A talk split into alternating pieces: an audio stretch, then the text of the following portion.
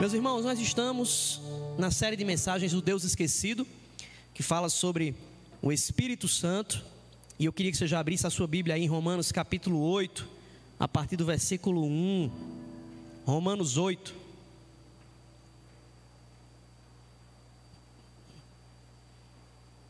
Na semana passada a gente iniciou essa série e tem até um, um, um, um livro muito bom, se você quiser depois ler, é de Francis Chan e o título é O Deus Esquecido.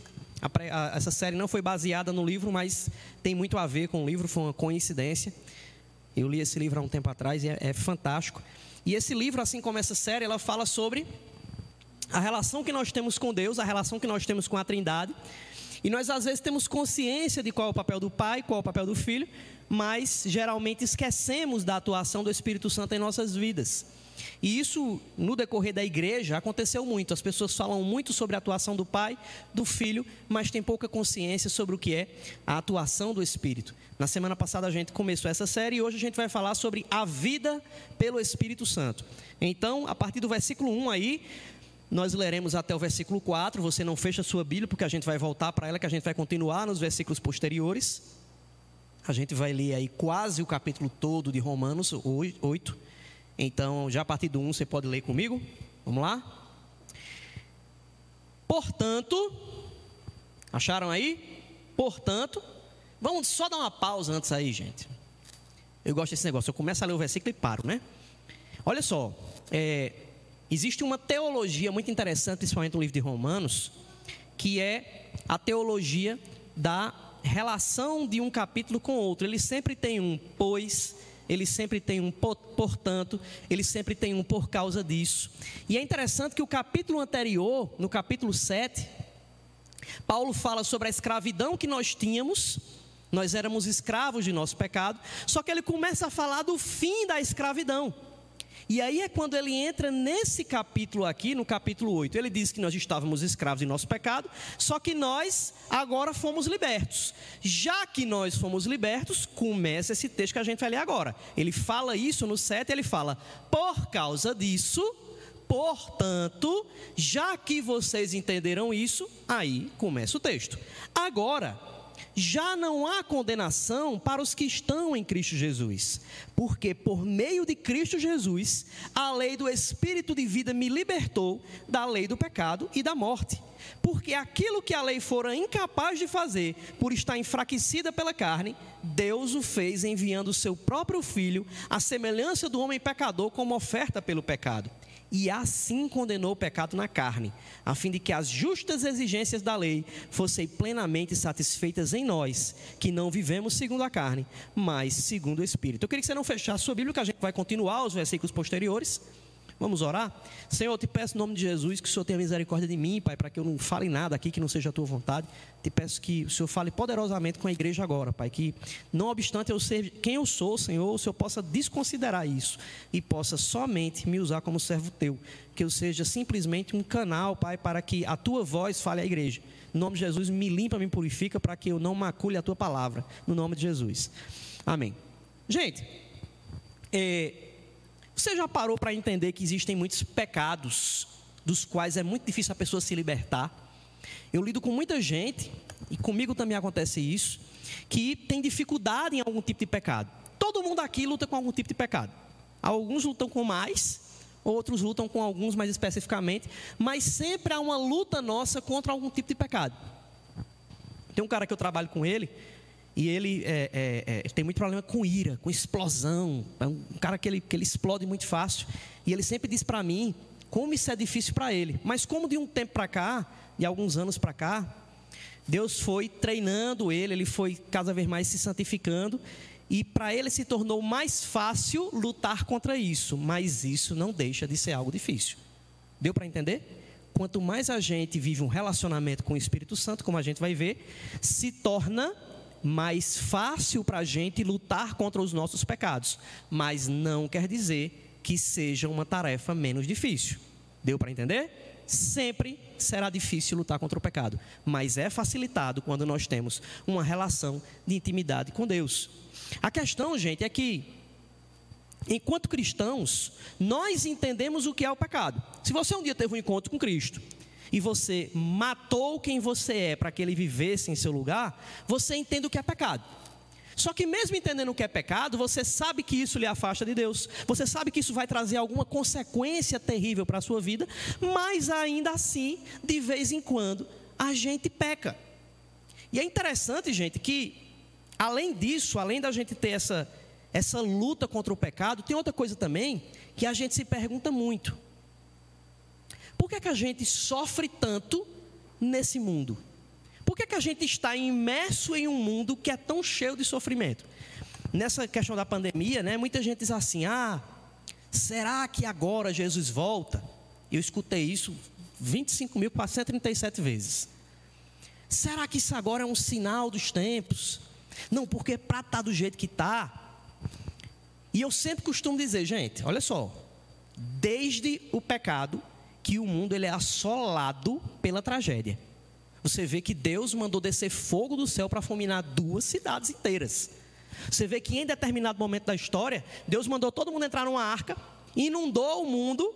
Quando saíram de lá, já veio pecado de novo. Você vê que homens construíram uma torre para representar o seu afastamento de Deus. Você vê que em muitos lugares na Bíblia existiam cultos pagãos em que crianças eram violentadas, em que crianças eram colocadas no braço de, de ídolos feitos de bronze, e esses ídolos eram cheios de, de fogo embaixo deles, e aquilo ficava em brasa, e crianças eram sacrificadas dessa forma. E você vai vendo no decorrer da história, você vê, rapaz, a humanidade é muito imunda. Então não tem como eu dizer que hoje está pior. Se você olha na história da Bíblia, você vê que sempre foi pior, sempre foi uma tragédia. A gente sempre teve atitudes que Deus olha e, e Ele tem repulsa por isso. E sempre é assim, porque o mundo, gente, descansa nos braços do maligno. É isso que a Bíblia diz: o mundo jaz no maligno. Então o mundo está dormindo tranquilamente nos braços de Satanás. E cada vez mais o homem se afasta de Deus. E a questão é que enquanto seres humanos que estão nessa terra, nós também vamos ser atingidos por isso. Então não adianta, não é porque alguém anda com Jesus que ele vai estar livre das mazelas do mundo, porque nós estamos inseridos em um mundo que está descansando nos braços malignos, um mundo pecaminoso. Mas, em meio às perversões do mundo, eu não sei quem aqui assistia Chapolin. Você assistia Chapolin, não? Alguém conhece Chapolin Colorado? Alguém não conhece Chapolin Colorado? Nunca ouviu falar? Amém. É, Chapolin Colorado, gente, é um, um super-herói, né? É, é, é, bem legal a do Chapolin. Mas é interessante que sempre que alguém estava em apuros, alguém dizia: E agora? Misericórdia. Para responder versículo, ninguém fala. Mas para falar do Chapolin, todo mundo sabe a frasezinha, né? E agora, quem poderá nos defender? E sempre Chapolin vem, as coisas acontecem errado, né? Mas na história dos heróis, sempre existe a figura de alguém que vai salvar a humanidade de alguma coisa. Está tá tendo um, um, algo terrível acontecendo na terra, de repente olham para o céu, o que é aquilo? É um pássaro, um avião? Não. Aí chega o Superman. Superman, se você não sabe, tem uma analogia com Cristo. É, é. Os olhos dele são como fogo, ele solta raio laser nos, nos olhos. Ele é, um, ele é alguém todo-poderoso que veio para salvar a humanidade na terra tal. Se você for estudar a história do Superman, você vai ver que tem uma analogia com, com Jesus Cristo. Mas sempre colocam um, um, um super-herói para salvar a humanidade. E nós temos um super-herói, gente. A questão é que o nosso super-herói é quem criou o conceito de poder. Eu sempre digo para os meninos, quando eles falam, papai, o X-Men não sei o que, não sei o que, eu faço, meu filho, olha, o Jesus Cristo, ele é quem criou os, os X-Men. Aí ele, sério, papai? É. Olha, Deus ele criou os X-Men, porque ele é quem é o detentor de todo o poder. E de fato, gente, a Trindade é quem nos protege. Nós temos a quem recorrer quando estamos em meio às angústias da vida. Quando nós estamos em meio à tribulação, assolados pelo mal, em meio a um mundo imerso no pecado, nós temos quem nos defender. E não vai ser como com o Chapolin Colorado que as coisas dão errado. O nosso Deus, ele é soberano ao ponto de que ele sabe como nos socorrer da forma correta. Porque muitas vezes, gente, a gente pede algo a Deus, Deus me socorra disso e ele não te socorre daquilo. Só que ele não te socorre daquilo porque ele sempre tem uma solução melhor do que a sua. Porque ele também é o Deus presciente, ou seja, ele conhece as coisas antes que aconteçam, ao mesmo tempo em que também ele é o Deus soberano que faz com que o futuro aconteça da forma dele. Então, às vezes, nós pedimos algo a Deus, Ele não responde da forma como nós queremos, mas sempre responderá de forma que Ele seja glorificado e que nós sejamos abençoados.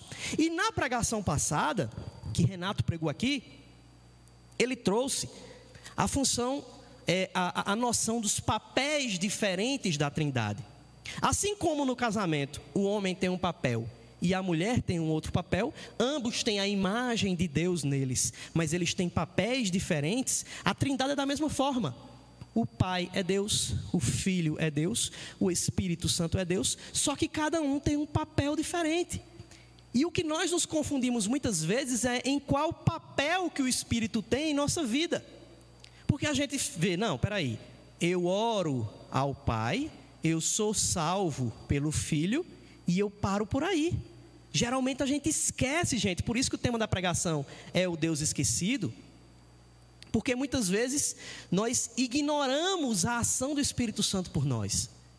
E o que Paulo está dizendo nesse texto aqui, conforme a gente vai vendo, é que o Espírito Santo ele é o nosso guia. É Ele quem nos direciona a tomar decisões corretas em nossa vida. É Ele quem nos orienta sobre o que fazer. É Ele quem intercede por nós, gente. E muitas vezes, como eu falei, nós não temos orações respondidas, mas também porque o Espírito Santo intercede por nós da forma correta.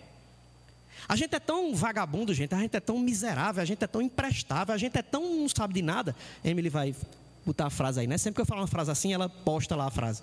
A frase, nós somos pinicos. Um dia desse eu falei na pregação, né? Nós somos pinicos, não temos nada de valor. Ela botou, nós somos pinicos, pastor Saulo Ribeiro. Né? Obrigado, Emily. Deus te abençoe, irmã. Nós somos tão é, é, imprestáveis que nem orar a gente sabe, gente. Mas glória a Deus que nós temos o Espírito Santo para interceder a Ele por nós. E a Bíblia diz isso. E essa é a função dessa pregação hoje, é de trazer um pouco sobre que papéis o Espírito Santo tem em nossa vida. Para isso nós estamos usando o livro de Romanos, gente. E o livro de Romanos é interessante. Muita gente acha um livro difícil. Mas quando você começa a ler do capítulo 1, você vê como é é fantástico o livro de Romanos, gente. Ele é um tratado teológico. Só que não um tratado teológico como os teólogos convencionais eles fazem, é um tratado teológico que dá para você entender. Olha só, eu vou pegar aqui o que diz cada capítulo até chegar nesse, certo? Em Romanos 1, se você for ler depois em casa, você vai ver que ele fala sobre a humanidade caída. Ele traz o relato de uma humanidade que virou as costas para Deus e cada vez mais vai se afastando dele. Quando você chega em Romanos 2, você vê que Deus desce juízo sobre a humanidade que repudia ele. No capítulo 3, você entende por que, que Deus fica irado com a humanidade porque todos pecaram e. Eita, glória a Deus, que benção. Vocês lembram? Romanos 3, 23. Porque todos pecaram e destituídos estão da glória de Deus. E aí o que acontece, gente, é que no capítulo 4 ele diz que, mesmo isso tendo acontecido, existe uma esperança. Qual é a esperança? Ele começa a falar sobre Abraão. Ele diz: Olha, Abraão foi justificado pela fé. E aí você, ah, peraí, então Abraão foi justificado pela fé? E para mim acontece o quê? Em Romanos 5, ele vai dizer, logo no capítulo, no versículo 1, que nós também somos justificados pela fé. Olha só o caminho que Paulo vai traçando, gente. Aí lá no versículo 12 ele vai dizer: Assim como todos morreram em Adão, no segundo Adão, todos vivem. Então há esperança para a gente. Aí você diz assim: Mas espera aí, se pela fé eu sou salvo, então peraí, eu sou salvo. Então, se eu por muito pecar recebo muito a graça, então é melhor viver pecando, pecando, pecando, pecando, que eu recebo muita, muita, muita graça. Amém, igreja? Misericórdia, está repreendido. Sem Cristo tem poder, sai daí, herege. Essa semana eu estava evangelizando uma colega de trabalho. A gente estava na hora do almoço, aí tinha alguns colegas lá e eu comecei a, a falar sobre, sobre salvação. É, um, um, um, irmão lá, que é, era da igreja, de, de uma igreja, ele começou a falar sobre Apocalipse. Olha, porque agora é o fim dos tempos e tem uns sete selos e não sei o quê. E o povo começou a ficar meio com medo. Eu estava almoçando e ele falou: É, o que? Vai vir um cavalo branco aí, um cavalo preto e vem um dragão com espada na boca e não sei o quê. Um negócio bem tenebroso, sabe? E eu, olha, e ele fazendo um medo ao povo, aí todo mundo, misericórdia. Ele, é, meu amigo, vai todo mundo para o inferno, não sei o que, tal, tal, tal. Você está por fora quando vier o anticristo que sentar lá no templo de, Israel, e aí vai vir, todo mundo vai botar um chip na mão, esse negócio do brabo desse que você bota lá, é que é o chip do, do, do diabo, e vai todo mundo para o inferno, não sei o que, tal, tal. Eu, eita pau, menino. Aí o povo tudo com medo assim e tal. Eu disse, olha, deixa eu dizer uma coisa. É, eu não tenho medo desse negócio, não. Aí uma, uma lá fez, oxe, não tem não, filho, rapaz, eu não tenho medo desse não. Oxe, mas por quê? Eu estou salvo. Aí lá, oxa, agora pronto. Fez aquela coisa que eu faço, vem com negócio, está. Tá bom? Não, tu é, tu é o bonzão, tu tá salvo. Eu estou salvo. Mas agora pronto. Oxi, tu fez o quê? Eu não fiz nada. Oxi, como é que é isso? Jesus fez no meu lugar, então ele me salvou. Ah, então tu tem certeza da salvação? Tenho. Aí eu fui começar a ler. Peguei o celular e fui mostrando os versículos na Bíblia que falavam sobre a minha salvação. Aí a outra fez. Então assim quer dizer que tu pode pecar agora, sair pecando por aí, que tu não perde a salvação. Aí é onde está. Aí é a resposta para o que Paulo está dizendo aqui. Eu vou dizer o que eu falei, mas antes eu vou ler o que Paulo diz no capítulo 6. Ele diz assim, ó. Que diremos então? Continuaremos pecando para que a graça aumente? Aí ele diz: de maneira nenhuma. Nós, os que morremos para o pecado, como podemos continuar vivendo nele? Eu disse para ela: olha, tu não está entendendo. Eu estava condenado e Jesus me salvou, sem eu ter feito nada. Quando eu olho para isso, eu faço: meu irmão, ele me salvou, mesmo eu não valendo nada. Eu só posso agradecer a ele. A minha vida é uma demonstração de gratidão a Deus. Então não tem como eu querer viver pecando. Porque se eu vou querer viver pecando, significa que eu não entendi o que é salvação. Eu não sou salvo. O salvo, a diferença é que ele não faz algo, e eu expliquei isso para ela. Eu disse: olha, a diferença é que o salvo ele não faz algo para ser salvo. Ele faz algo porque ele foi salvo. Então, os meus frutos agora, as coisas boas que eu faço, não é uma tentativa de ser salvo, que eu não vou conseguir comprar salvação.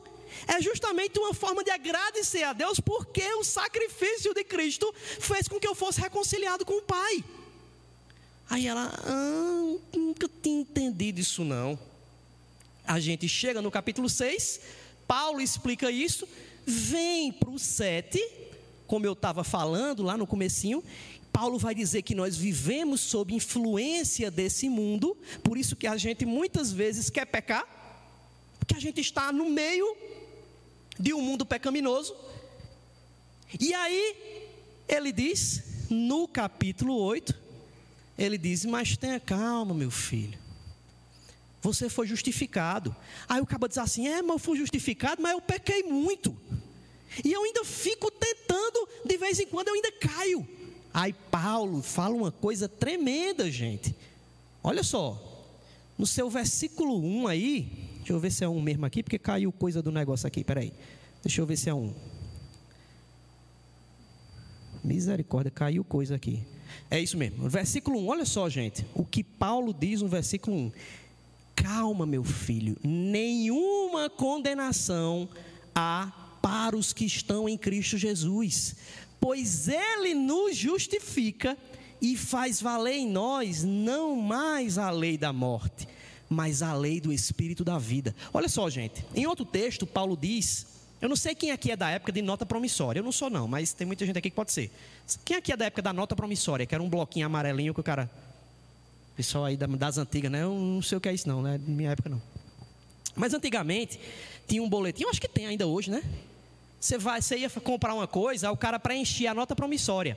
Aí botava lá o valor que você devia, qual era a data para pagar aquilo, tal, e ali era um escrito de dívida que você tinha. É interessante, gente, que quando o Novo Testamento fala da dívida que nós tínhamos, o termo que ele usa era o mesmo usado para a nota promissória romana era um documento de dívida que tinha, e a Bíblia diz que ele pegou o documento de dívida, a nota promissória que nós tínhamos, e pregou na cruz. Então, isso fez com que nós agora fôssemos achados justos diante de Deus. Ou seja, meu filho, você não deve mais nada. A palavra que Jesus diz na cruz, no último momento, no seu último fôlego de vida, ele diz testeletai, ou então testenetai, depende da, da pronúncia. Mas a palavra em aramaico significa está pago, ou então está consumado. Não devem mais nada. Gente, isso é muito abençoador para as nossas vidas, gente. Por isso que Paulo diz: ninguém pode lhe condenar. Se você agora tem uma vida curvada diante de Deus, por mais que você peque, se há arrependimento em seu coração, ninguém pode te condenar, porque a cruz justificou você. Então, se Deus te justifica, quem te condenará? E aí, gente, Paulo ele vem para esse capítulo 8, por isso que esse capítulo é chamado do capítulo do Espírito Santo. E a primeira coisa que esse capítulo tem para trazer para nossas vidas é a compreensão de que o Espírito Santo nos dá vida e paz. Pega a tua Bíblia aí, não fecha. Versículos 5 e 6 dizem assim: Quem vive segundo a carne tem a mente voltada para o que a carne deseja, mas quem vive de acordo com o Espírito tem a mente voltada para o que o Espírito deseja. A mentalidade da carne é morte, mas a mentalidade do Espírito é vida e paz. Olha só, gente, existem dois tipos de pessoas. Existem as pessoas que vivem para responder aos prazeres da sua carne, as pessoas que vivem é, seguindo a sua natureza pecaminosa. É como a gente vê o mundo atualmente, são pessoas que vivem para o prazer, que vivem somente para saciar aquilo que, que, os, que, que o seu corpo sente, aquilo que, que a sua mente deseja. E existem outras pessoas que são as que buscam fazer a vontade de Deus. São as pessoas que direcionam a sua mente para a vontade de Deus e resolvem fazer um esforço a mais e deixar de lado a sua vontade. É interessante que a Bíblia ela fala muito em coração. E a gente às vezes tem uma interpretação errada sobre isso. É, eu dou aula de hermenêutica para um pessoal e eu estava falando sobre isso, que tem um versículo que o povo usa muito para namoro, que é guarde o seu coração.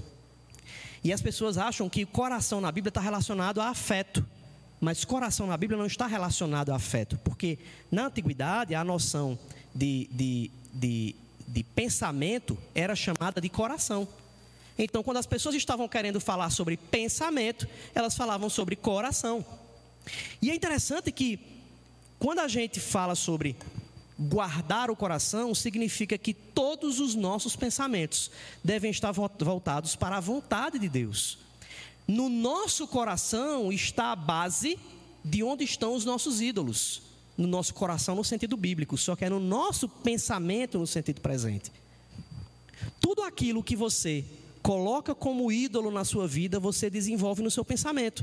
Quando você começa, por exemplo, a olhar pessoas, tipo assim, ah, Fulano é a razão da minha vida. Se ele é a razão da sua vida, ele é o seu Deus. Ah, se eu perder o que eu tenho, eu não tenho mais motivo para viver. Então significa que o seu Deus é o material, é aquilo que você possui. E o que Paulo traz aqui para a gente, gente, é que a mentalidade desse mundo conduz à morte, mas a mentalidade direcionada pelo Espírito Santo, como o versículo que nós lemos diz, é vida e paz. Ele diz assim, ó, a mentalidade do Espírito é vida e paz. Nesse mesmo dia que eu estava evangelizando o pessoal no trabalho, aí eu estava falando, olha, é, eu não me desespero em em saber que, ah, tipo assim, amanhã eu vou morrer. Ninguém está preparado para a morte. Mas um medo que eu não tenho é de achar que eu vou para o inferno. Justamente porque eu tenho uma paz promovida pelo Espírito Santo de que eu fui reconciliado com Deus.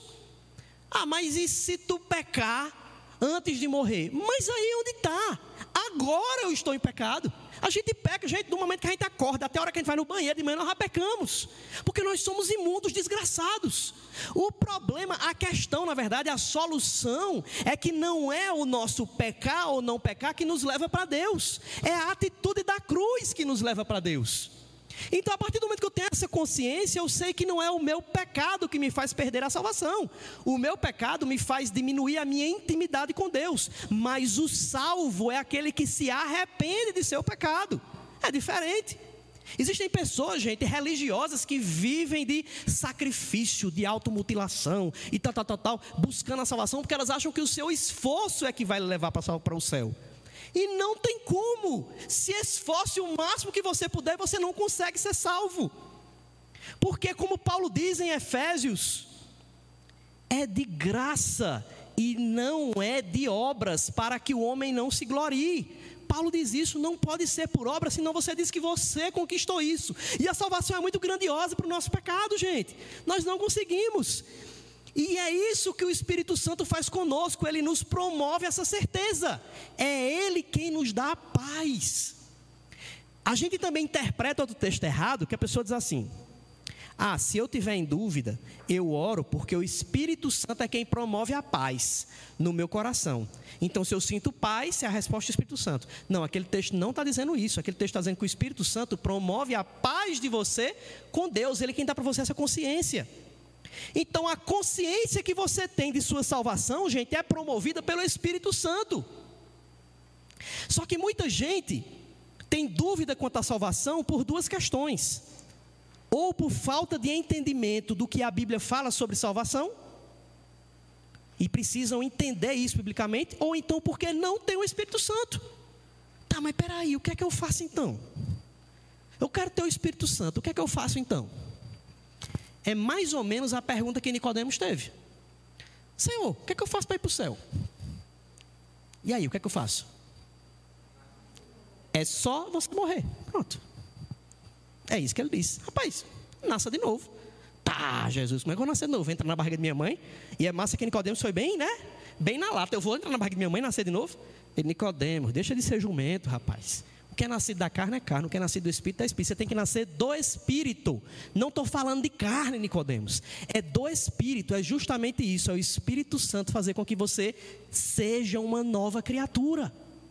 Aí você terá a vida pautada nessa paz que ele lhe dá e nessa segurança que ele lhe diz. Porque a segurança dele é dizer: meu filho, fique tranquilo, você está salvo, agora busque andar em santidade. É como aquela historinha que todo mundo conhece: a criancinha está no voo, e o avião começa a entrar em turbulência, e todo mundo começa a ficar desesperado, o avião está lá se tremendo todinho, o cabo olha para o menino, o menino está bem de boa. Olhando pela janela, meu filho, você não está com medo? Não, não, não, eu sei quem é o piloto. O piloto é meu pai. Meu pai sabe pilotar esse negócio, meu amigo. Era para a gente estar tá assim. Em meio à tribulação da vida, dizer, rapaz, ó, o negócio está feio aí. Mas eu sei quem é o meu piloto. E a questão, gente, é porque muita gente hoje busca paz de forma errada. As pessoas buscam paz fazendo boas obras. As pessoas buscam paz em alguma religião. As pessoas buscam paz em relacionamentos. E tudo isso é frustrado porque a paz do nosso interior, a paz verdadeira, que não é a que o mundo dá, ela é promovida pelo consolador que Jesus deixou. Ele disse: Eu vou, mas eu deixo um consolador, e ele é o promotor dessa paz. Por isso, gente, que nós temos segurança. Volta para a tua Bíblia aí, a partir do versículo 12 ao 16. Ele diz assim, ó: Portanto, irmãos, viram aí que ele foi fazendo uma linha lógica? Aí ele diz: Portanto, irmãos, estamos em dívida, não para com a carne, para vivermos sujeitos a ela. Pois se vocês viverem de acordo com a carne, acontecerá o quê? Morrerão. Mas se pelo Espírito fizerem morrer os atos do corpo, viverão porque todos os que são guiados pelo Espírito de Deus são filhos de Deus. Pois vocês não receberam o Espírito que os escravize para novamente temer, mas receberam o Espírito que os adota como filhos, por meio do qual clamamos: Abba, Pai. O próprio Espírito testemunha ao nosso Espírito que somos filhos de Deus. Gente, quem são os guiados pelo Espírito aqui nesse texto? Olha só, são as pessoas que estão em Cristo Jesus, que andam, segui, que andam segundo o Espírito, são habitadas pelo Espírito e fazem morrer a sua carne. É interessante que muita gente acha que esse morrer a carne aqui é a carne literal. Por isso que você vê, por exemplo, muitos grupos, principalmente na Idade Média, lá assim, atualmente também, lá no interior lá do, lá do, do Ceará, de onde eu vim, Existiam muitos grupos assim também, pessoas que fazem automutilação, botavam aqueles chicotes e iam se chicoteando, porque diziam: Não, eu tô, estou sacrificando a minha carne, como a Bíblia diz. Pessoas, por exemplo, é, vinha muita gente me perguntar: Pastor, me diga uma coisa. Quando Jesus diz que é, se, se a tua mão te faz pecar, arranca ela fora, eu tenho que arrancar a minha mão? Não, gente. Jesus está usando uma figura de linguagem para dizer que você tem que matar aquilo que te afasta dele. A gente acha que a carne é literalmente isso aqui. Não, gente, isso é uma ideia dos gnósticos. Não é essa carne que é má. É o nosso pensamento, é o nosso espírito que está distante de Deus. Então nós temos que matar as vontades seculares, as vontades desse século, as vontades desse mundo. Não adianta você se martirizar no seu corpo, porque não tem uma divisão de carne é boa espírito é bom, não, gente. Nós somos holísticos, nós somos uma coisa só. Então nós temos que santificar a nossa carne, no sentido que nós temos que santificar a nossa vida como um todo. Mortificar a carne não é você arrancar pedaço do seu corpo, não. É você mortificar as suas vontades que lhe afastam de Deus. E aí, como é que o Espírito Santo é o nosso guia? É interessante que aqui em Brasília eu não vivo sem GPS, né? Eu sou muito perdido em Brasília, gente. Um dia desse eu fui, fui, fui, fui pegar, fazer um negócio na CIA, um negócio assim. Um negócio bem longe aí. E o meu GPS ficou doido. Ele ficou possesso lá por um demônio. E aí eu, eu ia na, na, numa pista aqui, de repente o carro ficava torto assim, e mandava ir para outro lugar, o lugar não existia. Aí eu fui ficando bem desesperado na hora. Aí na hora eu orei, gente, pedi a Deus para ele consertar o GPS. Deus não respondeu minha oração, não sei porquê, mas não respondeu. Enfim, passei um tempão lá, reiniciei o celular e o negócio deu certo. Mas a gente seguia muito pelo, pelo GPS, que a gente acha que, que o Espírito Santo, a gente às vezes acha que é como o GPS, Espírito Santo, né? Não, ó, vá por aqui, vá por aqui, tal.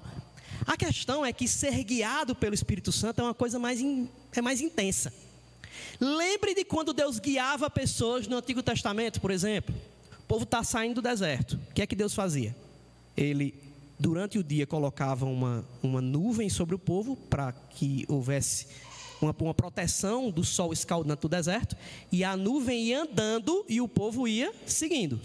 À noite se transformava em coluna de fogo, ela ia iluminando e aquecendo, porque no deserto lá, assim como durante o dia é escaldante, durante a noite é congelante. Então a, a, a, a coluna de fogo ia andando e o povo ia se guiando por ela. Só que não era uma coisa, gente, dele só dizendo ré para cá, ré para cá. Ele ia conduzindo as pessoas. Então, quando eu digo que o Espírito Santo conduz a minha vida, quando ele é o guia, simplesmente é você ter uma vida de oração, é você ter uma vida de dedicação à palavra, é você ter uma vida de evangelismo, é você ter uma vida de comunhão com o corpo, é você ter uma vida de doação a Ele. Quando você se compromete em viver o que a palavra diz, fique tranquilo que Ele vai lhe guiar. Não precisa ter coisa mirabolante, não, gente. Tem gente que pega a caixinha de promessa, né? Não sei quem aqui é da época da caixinha de promessa. É da época não, porque está até hoje, né? Aquele negócio. Aí você vai lá e abre a caixinha de promessa, e aí, eita, Deus vai falar comigo. Aí abre um, tira um versículo. E Judas foi e enforcou-se. Tu não vai fazer isso. Tu vai fazer isso. A gente às vezes acha que Bíblia é assim, né? Se Deus fala comigo, abre lá e tem um texto que Deus vai, né? É como se fosse uma bola de cristal gospel. Ah, Jesus é o meu, é o meu, é, é o meu pai de santo gospel. O povo às vezes faz isso. Ele é o seu garçom, ele é o seu servo, o Espírito Santo é meu guia dessa forma. Gente, o Espírito Santo é o seu guia, enquanto você é alguém que vive em santidade, fique tranquila que a sua vida será direcionada por Ele. E a gente tem muita dificuldade nisso, gente. Porque nós não nos conformamos em ter Ele como nosso orientador. A gente quer que nós orientemos Deus em nossas decisões. Por isso que a gente fica indignado quando Deus não responde da forma que a gente quer. Tá, Deus, por que o Senhor fez isso? Quer saber, meu filho, por que, eu fiz isso? Tu quer entrar na minha mente? É o que Deus disse. Quem, pois, conheceu a mente do Senhor? Quem foi o seu conselheiro? A gente às vezes quer aconselhar Deus, gente. Deus, ó, tô colocando isso aqui em tua mão e eu sei que o Senhor vai me dar.